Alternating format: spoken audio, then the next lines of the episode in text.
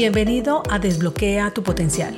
Mi nombre es Andrea Galindo, coach ejecutiva y en este espacio quiero brindarte información de coaching, emprendimiento, crecimiento personal y profesional, liderazgo, herramientas y un poco más para acompañarte a potenciar tus habilidades y llevar tu vida y negocio a otro nivel.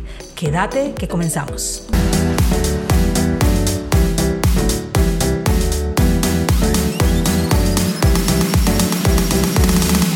Nos topamos en nuestra familia, trabajo, con personas con las que sentimos no conectamos mucho, con las que creemos que somos incompatibles.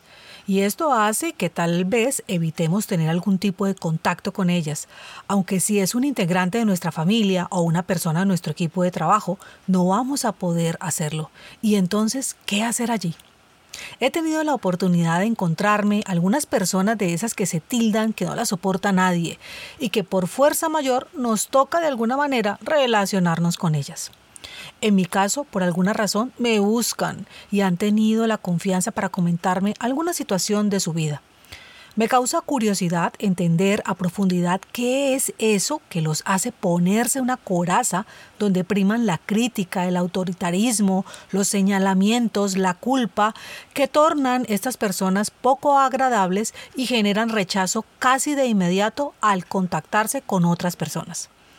Así que no pierdo oportunidad en indagar más profundo si tengo la oportunidad, encontrando normalmente situaciones de dolor que han generado emociones profundas, lo cual ha ocasionado que a través de ese comportamiento puedan blindarse con una armadura que los haga verse fuertes. Recuerdo un caso que quiero exponerte hoy para que revisemos que detrás de esos comportamientos generalmente hay traumas con emociones fuertes que han generado marcas en esas personas y que al no procesarlas de alguna manera han ocasionado ese tipo de reacciones que para el resto de personas suelen ser incómodas y de rechazo. En alguna de las empresas en las que laboré, me contrataron como directora de ventas y una de las integrantes del equipo de trabajo a mi cargo, la cual llamaré Lucía, desde el momento en que me la presentaron fue cortante y distante. En la primera reunión que tuvimos como equipo, en donde me habría contarles quién era, en qué quería que nos enfocáramos para conseguir los objetivos que la compañía había designado y también cómo eran las reglas de juego para tener la mayor claridad posible y todo pudiera fluir mejor, Lucía no me miraba. Estaba cabizbaja y hacía gestos con su boca y sus ojos de total desinterés en lo que yo estaba comentando. Me pareció un gesto grosero de su parte. El resto del equipo también lo notó y empezaron a también sentirse incómodos. Le permití a cada uno un espacio para que se presentara y también me contara sus expectativas. Siempre me ha gustado ser una líder cercana y esta no era la excepción. Sin embargo, al llegar el turno de Lucía, ella prefirió no decir una sola palabra. Mi primera reacción fue de rabia interna, aunque no lo demostré, o eso creo. Pensé que esa integrante no podía estar en mi equipo y debía ser reemplazada. Estaba pensando con mi parte del cerebro primitivo. Me decía, ¿quién se cree para hacer esto todavía a mí que soy su jefe? Está pateando la lonchera que es una expresión coloquial para referirme a se quiere hacer despedir. Todo eso sucedió en segundos y rápidamente reaccioné y gestioné mis pensamientos volcados a cómo podía abordar esa situación. Me fui al finalizar el día conduciendo a casa pensando en qué había detrás de ese comportamiento. Ya después de tantos años de trabajar con diferentes personas y entendiendo la responsabilidad de un grupo a cargo, he aprendido a analizar las personas y despertar cierta empatía para poder transmutar esas primeras emociones negativas que se me generan ante una situación como esas. Lo que me dije fue, voy a ganarme su confianza en un espacio diferente a la oficina para averiguar más en detalle antes de tomar cualquier determinación. Así que revisé su ruta de visita a clientes y le informé que quería acompañarla para conocer sus clientes y de paso conocernos mejor, no solo a ella, sino a cada integrante del equipo y todo el proceso que hacíamos. Noté en ese primer encuentro que ya había bajado un poco la guardia. Pensé que tal vez sus compañeros le habían realizado alguna observación o que tal vez ella sola había caído en la cuenta de lo dura que había sido en esa reunión y en vez de centrarme directamente en su labor, me centré en su ser. preguntándole cómo se había sentido durante los años que había trabajado en la empresa, cuáles eran sus preferencias, cómo estaba conformada su familia, qué era lo que más le gustaba del trabajo, de la empresa, de sus compañeros, qué esperaba de mí como jefe, cuáles eran sus expectativas en el trabajo, qué sueños aún le faltaban por cumplir. Al principio noté que se sintió algo incómoda y luego empezó a hablar con mayor detalle a ser más relajada en sus respuestas. Noté que era diferente. Conocí sus clientes, fui muy amable y ese día no le pregunté nada de su parte laboral, simplemente me fui. Algunos colegas de la oficina me preguntaban cómo me había ido con ella, dado que sus anteriores jefes habían tenido demasiadas diferencias y se quejaban de ella. Yo solo me limité a contestarles que nos estábamos conociendo y que, aunque sí resaltaba en el grupo, no me atrevía a realizar ningún tipo de juicio todavía.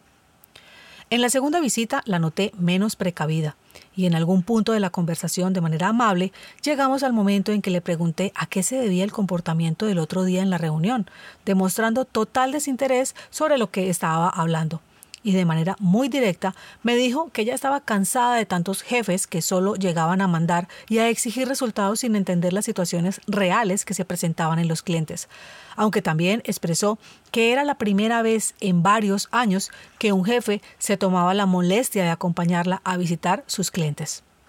Noté inmediatamente que estaba reclamando atención, que alguien se interesara verdaderamente por lo que hacía, y eso pienso que todos lo requerimos solo que unos los expresamos de una manera más sutil, por decirlo de alguna forma, y otros de una manera agresiva y con indiferencia.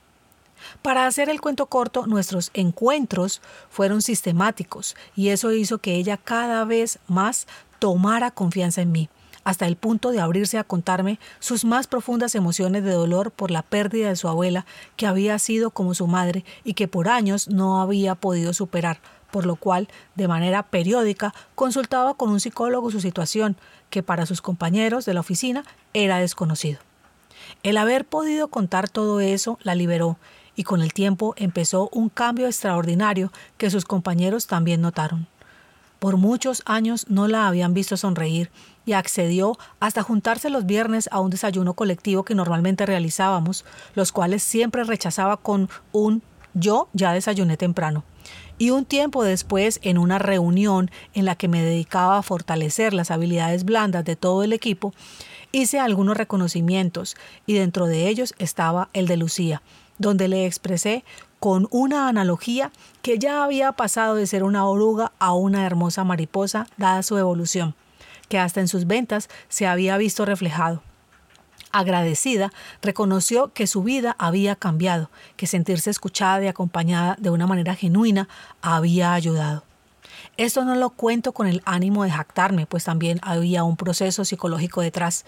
Es transmitirte que a veces es solo que lo que requieren algunas personas de estas que se cubren detrás del enojo, la amargura, la intriga, sembrar cizaña, es que los escuchen, pues es donde empiezan a aflorar generalmente una combinación de factores emocionales, psicológicos y experiencias de vida que influyen en su comportamiento. Estas emociones suelen ser una manera de protegerse, una forma de manejar situaciones complejas o de lidiar con sus propias inseguridades y miedos. Las causas pueden ser de experiencias pasadas, carecer de habilidades para darle manejo a sus sentimientos, temor a exponerse y verse vulnerables, inseguridades, en fin. El llamado aquí es a cambiar esa forma en la que solo enjuiciamos, y yo lo he realizado N veces, ¿eh? Solo que ahora los veo desde la compasión, desde el lugar en el que me pregunto cómo puedo acompañar. Ante un personaje de estos, mantén la calma, escúchalo, Entiende si es posible sus sentimientos, establece esos sí límites, evita discutir y no tomes nada personal. ¿Qué tal si lo practicas a partir de hoy? Es importante reconocer que pueden tener sus propias razones para mostrar esas emociones y que detrás de eso que nos molesta en ellos, entender que están lidiando con dificultades internas. Como líderes, esta mirada la podemos realizar sí y solo sí Comenzamos por nosotros. Luego, sí podremos fomentar la empatía y la comunicación intencional, que puede ayudarnos a comprender mejor todo lo que está detrás de estos comportamientos y ofrecer apoyo si es necesario de un profesional de la salud mental. Estamos en un mundo en el que se ha vuelto común la crítica, envidia, la queja y se nos olvida que aunque tenemos en base diferente, nuestra esencia es la misma para todos. Imagina que es como si vertiera agua en una jarra y con esta agua llenara un vaso de cristal transparente, un mug blanco y un pocillo de café. Los tres son recipientes diferentes en su forma, aunque su contenido es el mismo, viene de la misma fuente. Esto te puede ayudar en adelante a recordar y frenarte antes de emitir un juicio o señalamiento, porque como te dije, tenemos la misma esencia. Recuerda, como siempre digo, si quieres liderar, primero elige hacerlo contigo. No puedes liderar a nadie si antes no lo haces contigo. Hoy fuimos más profundo. Cuéntame qué te pareció esta historia de hoy. Estaré encantada de leerte. Quiero aprovechar para recordarte la invitación a la charla gratuita que daré sobre el tema de propósito en la tribu creativa el próximo 23 de agosto de este año 2023 a las 6 pm hora Colombia y a la cual puedes registrarte en el enlace que te dejaré en la descripción o yendo a la cuenta en Instagram arroba Coaching Group ingresando por el enlace del perfil. Si estás escuchando este episodio luego de esta fecha, ya haz caso omiso. Esto es Desbloquea tu potencial y quien te acompaña, tu coach y mentora Andrea Galindo. Chao, chao.